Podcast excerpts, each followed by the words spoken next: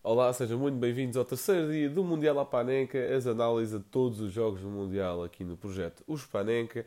Hoje tivemos um dia com algumas surpresas, a começar logo pelo primeiro jogo do dia, com a Argentina a perder para a Arábia Saudita, num jogo que nos vai ser analisado pelo Manel, escritor habitual na newsletter. De seguida, o Dinamarca-Tunísia e o Polónia-México, ambos a acabarem a zeros, e os jogos vão ser abordados pelo Ixan e pelo Zé, respectivamente, ambos escritores habituais da newsletter também.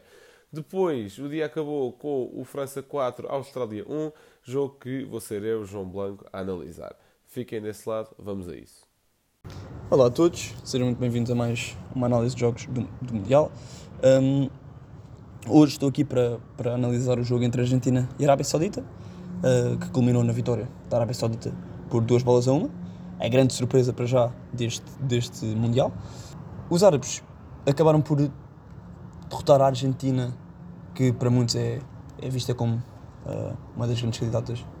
E apresentaram-se num 4-4-1-1. Uh, ah, vou pedir desculpa, antes de mais nada, porque não, não, não vou passar a vergonha de pronunciar o, estes nomes que para mim são algo complicados. Um, mas posso, posso pronunciar sim e anunciar qual foi o 11 da Argentina, que se apresentou num 4-2-3-1.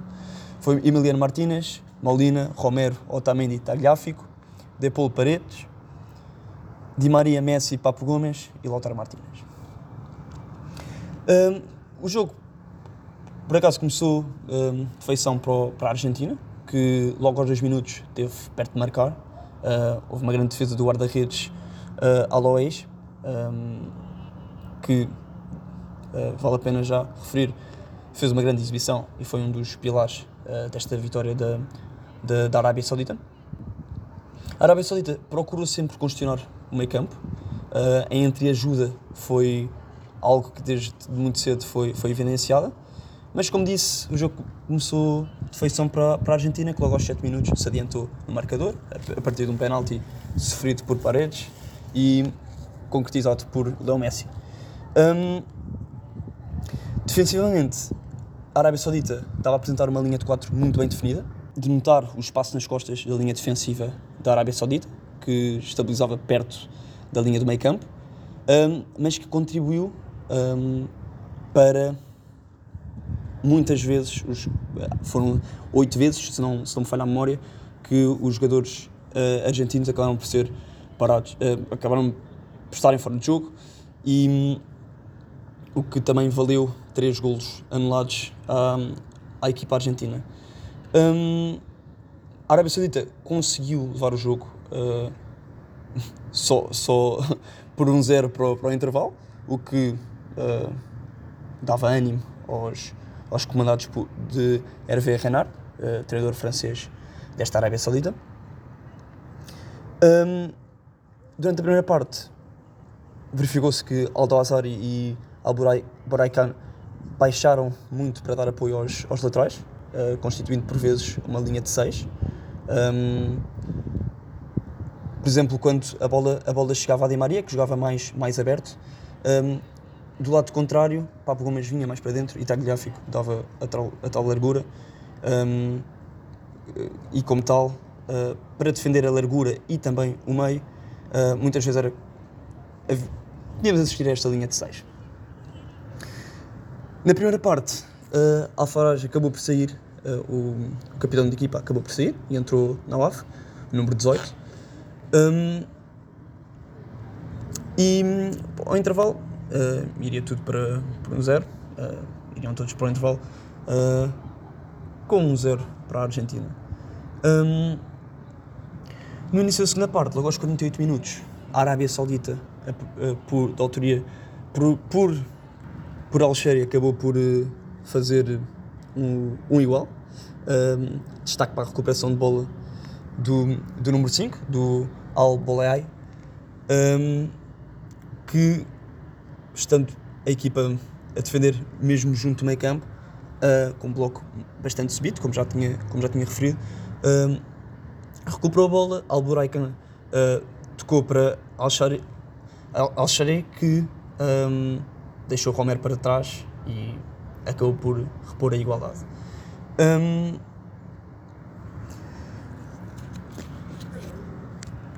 Passado poucos minutos, passado cerca de 5 minutos, a Arábia Saudita uh, começou uma reviravolta. Uh, Aldawari, com, com um belo trabalho individual um, e com um remate colocadíssimo, uh, repõe a tal igualdade. Um, destaque para o, para o, lá está, para o papel de Aldawari, que foi de facto fenomenal, um, que aproveitando uma segunda bola, saiu, tirou dois jogadores da frente e, e marcou um grande gol. A Arábia Saudita foi bem superior na segunda parte uh, em relação à primeira. Aos 56 minutos, Tambakti tira, tira o pão da boca de Messi e digo já que para mim foi o MVP desta partida. Teve de facto intransponível. Um, o Argentina ainda fez algumas substituições com o intuito de mudar o rumo dos acontecimentos, mas já não iria conseguir fazer. Uh, aos 63 minutos, na minha opinião, há um penalti para assinalar sobre Otamendi, mas um, nada, desta vez nada foi assinalado. A agressividade da Arábia Saudita foi uma das coisas que evidenciei ao longo deste jogo. Um, e por acaso, à medida que o jogo. Portanto, como estava a dizer, à medida que o jogo se aproximava do fim, uh, o bloco defensivo da Arábia Saudita, surpreendentemente, surpreendentemente ou não, uh, desceu cada vez mais. Um, e aí sim se verificou mesmo a 100% uma linha, uma linha de 6. Uh, e quase os 10 jogadores dentro da grande área. Um, o que também acabou por reduzir ainda mais passos, ainda que a Argentina tenha criado uma outra situação de perigo. Um, mas o treinador da, da, Arábia Saudita teve, deu uma grande resposta. Um, destaque para um momento de apreensão, aos 94 minutos, por aí, um, onde o guarda-redes um, da Arábia Saudita acaba por atingir com uma joelhada ao, ao Shrami, um, que sai, que tem de acabar por sair e entra ao break. Aos 5 minutos de jogo, há mais uma grande defesa do guarda-redes, uh, a cabeceamento de Lisandro Martínez, e como já, já havia dito, o resultado não mais se alterou. Um, aqui dica para a Fantasy, apesar do jogo não ter servido feição aos, aos argentinos, destaque claro para, para Messi, não é? Que tenho a certeza que ao longo do torneio vai, vai conquistar muitos pontos. E também de Lautaro Martínez, acredito que possa ser uma, uma boa adição aos, aos vossos plantéis. Um, antes de vos deixar, lamento só um, um, amadorismo, da, da minha parte. É a primeira vez que estou a gravar em formato áudio, como tal. Uh, isto pode não ter ficado 100%. Um, pode não ter ficado 100% eficiente e bem, portanto, uh, queria pedir desculpa antes de mais nada. Olá pessoal, sejam bem-vindos a mais uma análise do Mundial à Panenka. São vários os jogos que estão a ser analisados e se há um sítio para a malta que não viu o jogo, digo já que este é o melhor deles todos. O meu nome é Ishan Lachman e neste terceiro dia do Mundial analisei o segundo jogo do dia que foi uh, protagonizado pela Dinamarca e pela Tunísia. Uh, a julgar por estes 90 minutos, a Tunísia, que já tinha demonstrado muita solidez na qualificação, promete sem dúvida ser uma das seleções a ser considerada nas contas do grupo D, que é também o grupo da França e da, da Austrália. A verdade é que a Dinamarca deparou-se com uma Tunísia que deu luta até ao fim e que não foi para além do empate a zero. Uh, um jogo que até começou com uma iniciativa de jogo organizado por parte da Dinamarca, mas que rapidamente se desfez com a velocidade dos contra-ataques por parte da Tunísia. O primeiro tempo foi composto por poucas oportunidades, poucas oportunidades de gol e até de alguma anarquia, digamos assim, porque a Dinamarca não conseguiu controlar eh, o ímpeto tunisino, traduzido no espírito de combate do avançado Jevali. O avançado, que até joga nos dinamarquenses do Odense, acabou por dar muito trabalho à linha defensiva nórdica, uh, tendo somado ainda um gol anulado na primeira parte e ainda uma grande oportunidade onde esteve numa situação de 1 um para 1 um frente ao guarda-redes, onde Kasper Schmeichel acabou por levar a melhor e negou o golo com a luva direita.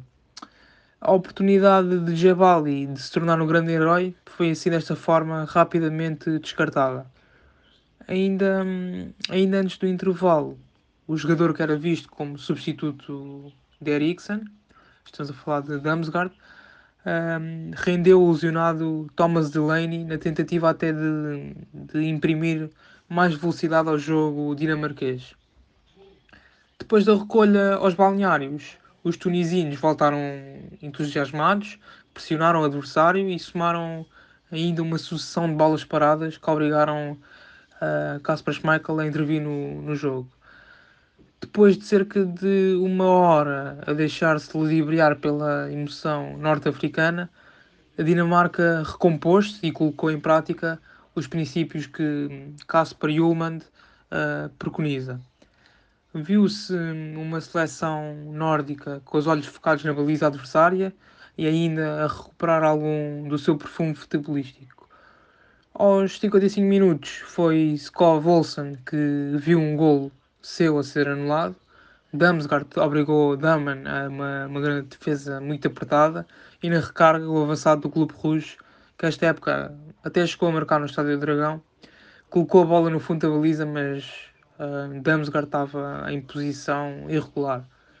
Foi já depois deste gol invalidado que o selecionador dinamarquês desfez a linha de três centrais e enverdou pelo 4-3-3 que, que, resultou muito bem contra a França em dois jogos uh, antes deste Mundial. Então, e a partir de então foi a seleção europeia uh, que esteve mais igual a si própria, aproximou-se do golo e não desistiu até ao final. E já descasquetados, uh, após largos minutos de, de, total entrega e de solidariedade, os tunisinos enverdaram pelo caminho da, da contenção e, e acabaram por fechar os passos para a baliza do guarda-redes uh, Daman. Ainda sofreram um, um, grande susto quando o árbitro uh, depois foi ver as imagens no monitor após um braço na bola dentro da área, uh, mas acabou por não, não haver nenhum penalti, o jogo seguiu e o marcador não, não desatou do nulo.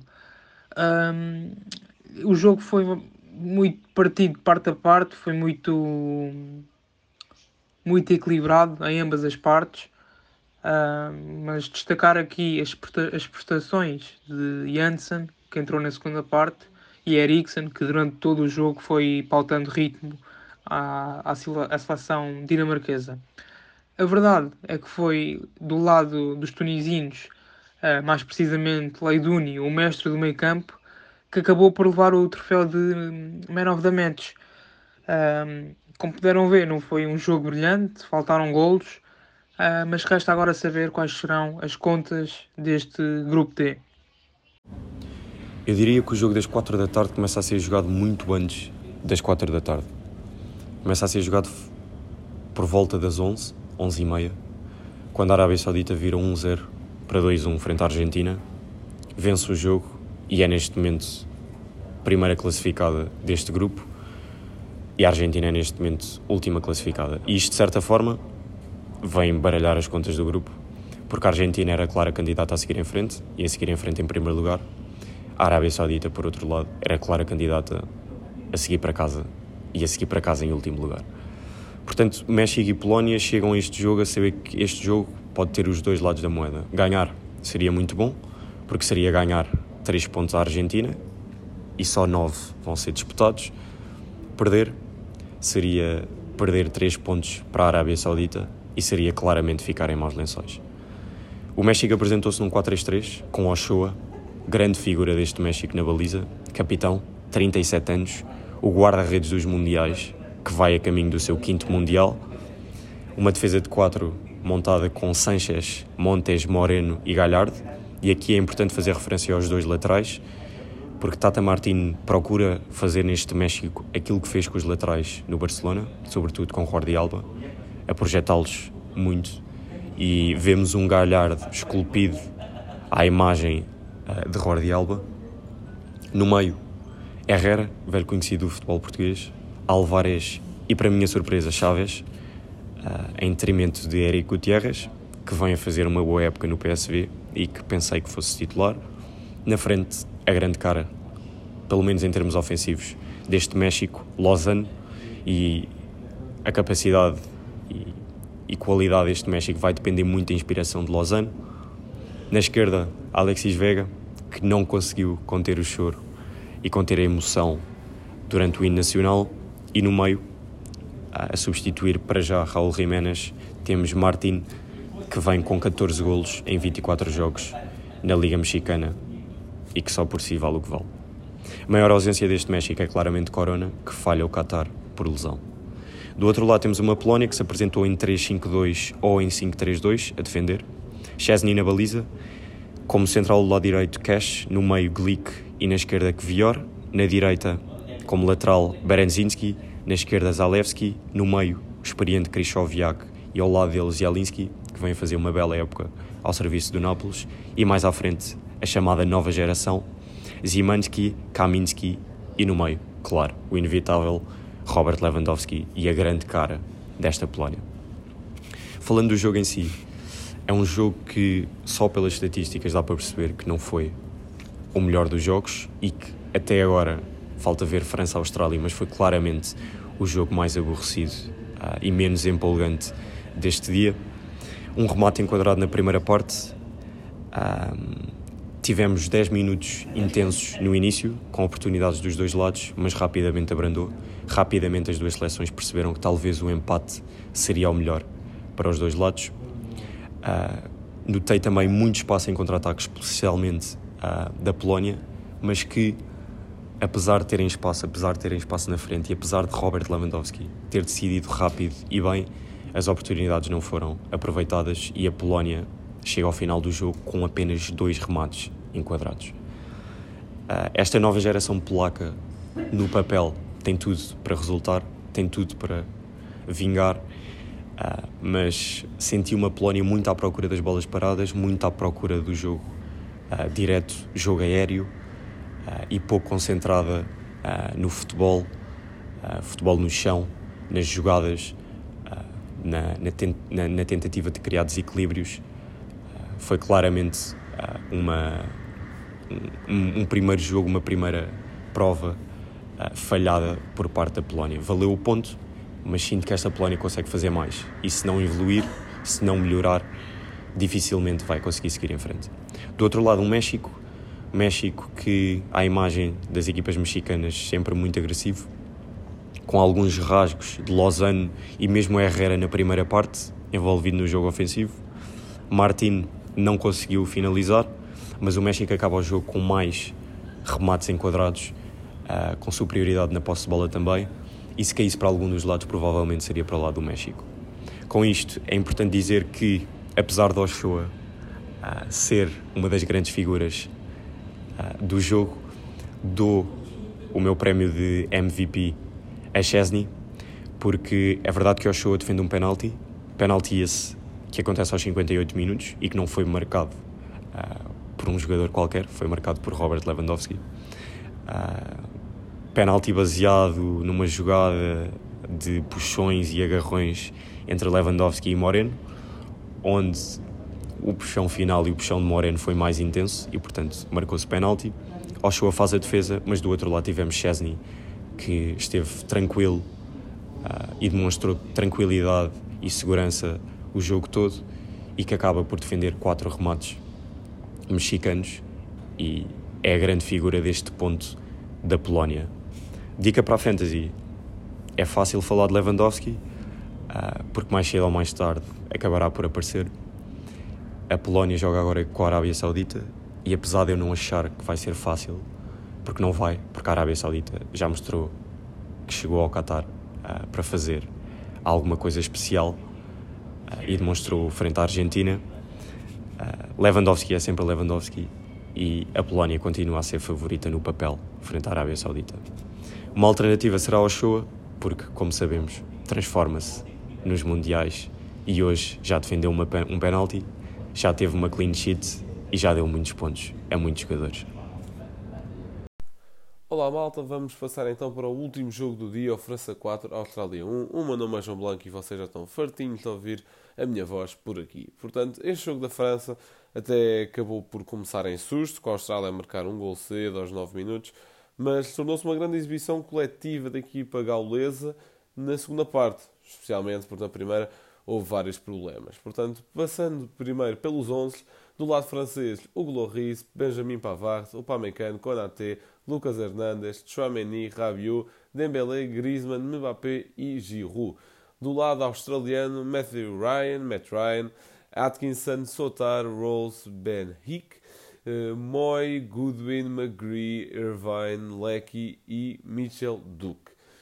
Portanto, passando à análise do jogo em si, lá está, eu pego sempre nos sistemas, mas gosto sempre de fazer a ressalva de que o futebol atual é cada vez mais dinâmico e menos sistemas. Portanto, a França a atacar um 3-4-3, no sentido em que os laterais estavam muito subidos, passando a atuar quase na linha média, e Chouameni baixava para assumir muita construção, e foi um jogo muito completo nesse sentido do médio francês. A defender, já mais um 4-4-2, sendo que Griezmann juntava a Giroud um pouco mais à frente, Dembélé e Mbappé, e Mbappé desciam um pouco mais. Na Austrália, a atacar eh, uma coisa parecida a um 2-3-4-1. E eu sou sincero, demorou muito tempo até perceberem que formação é que a equipa australiana estava a atacar, em que sistema é que a equipa australiana estava a atacar, porque é algo muito dinâmico, muitas trocas de posição entre lateral e extremo, até o próprio médio centro. Apenas Moy é que tentava ficar sempre um pouco mais ao meio, mas entre Irvine, McGree, Goodwin e Lecky havia muitas trocas de posição. Eh, a formação que eu encontrei mais vezes foi este tal 2-3-4-1, em que estou a falar na, tal, na segunda linha de 3 eram os dois atrás subidos e Moy a assumir um pouco mais a construção. Uh, e depois a, a, segunda linha de 4 foram os quatro jogadores que eu acabei de dizer. A defender eram, claro, 4-5-1, era muito presente durante todo o processo defensivo da Austrália, que era esta a formação.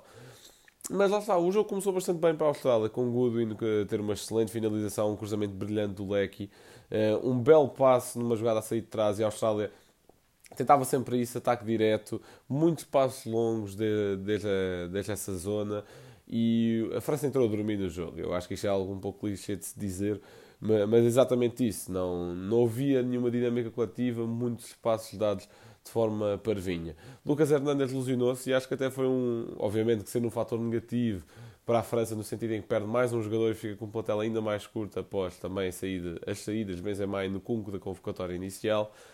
Um, mas lá está, ganhou o Teo Hernandes, o que deu toda uma outra, uma outra dinâmica à França na primeira parte e ele e Rabiot foram decisivos para a França na primeira parte não estar até a perder por mais, que eu acho que a Austrália teve uma grande iniciativa nessa primeira parte.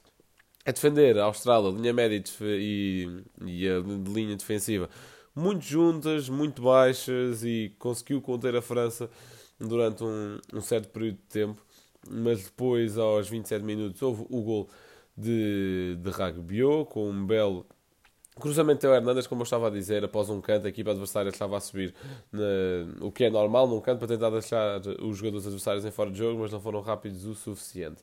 Isto foi um pouco contra a corrente, no sentido em que o ataque da França era Mbappé a tentar desequilibrar pela esquerda e Atkinson até estava a fazer um bom jogo uh, até aí. Uh, mas havia poucas dinâmicas coletivas da França até esse momento. O meio campo estava pouco protegido. O meio campo a 2 era constantemente explorado pela Austrália, muito nesse sentido. Uh, a França também precisava muito alto, com Giroud e Griezmann a caírem sobre os centrais, mas era praticamente ineficaz. Daí eu dizer que esse gol surge um pouco contra a corrente do jogo. Então, ainda mais contra a corrente do jogo, surge o gol de Giroud aos 72, porque nem foi nenhuma grande jogada francesa que levou ao gol, mas sim um erro de construção australiana de Atkinson. Lá está, acho que foi. Acho que este lateral foi o pior em campo pela, pelo seu impacto nos gols, mas acho que a tarefa dele também foi. Era em glória, não é? Estar a apanhar constantemente com o Mbappé, com os overlaps de Lucas Hernandes, Griezmann também que ia muito pela esquerda. Era uma tarefa muito, muito complicada. Uh, para um jogador que não está a esse nível, obviamente, tem qualidade para a seleção australiana, mas não está ao nível de Mbappé, acho eu, e, e era uma tarefa muito complicada.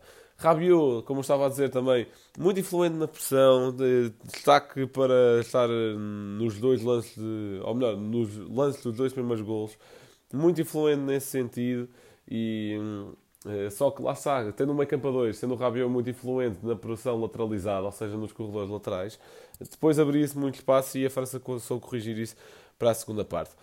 E lá está, na segunda parte, os centrais uh, tornaram-se muito mais presentes no meio campo adversário, sempre a querer sufocar a Austrália, não os deixar sair.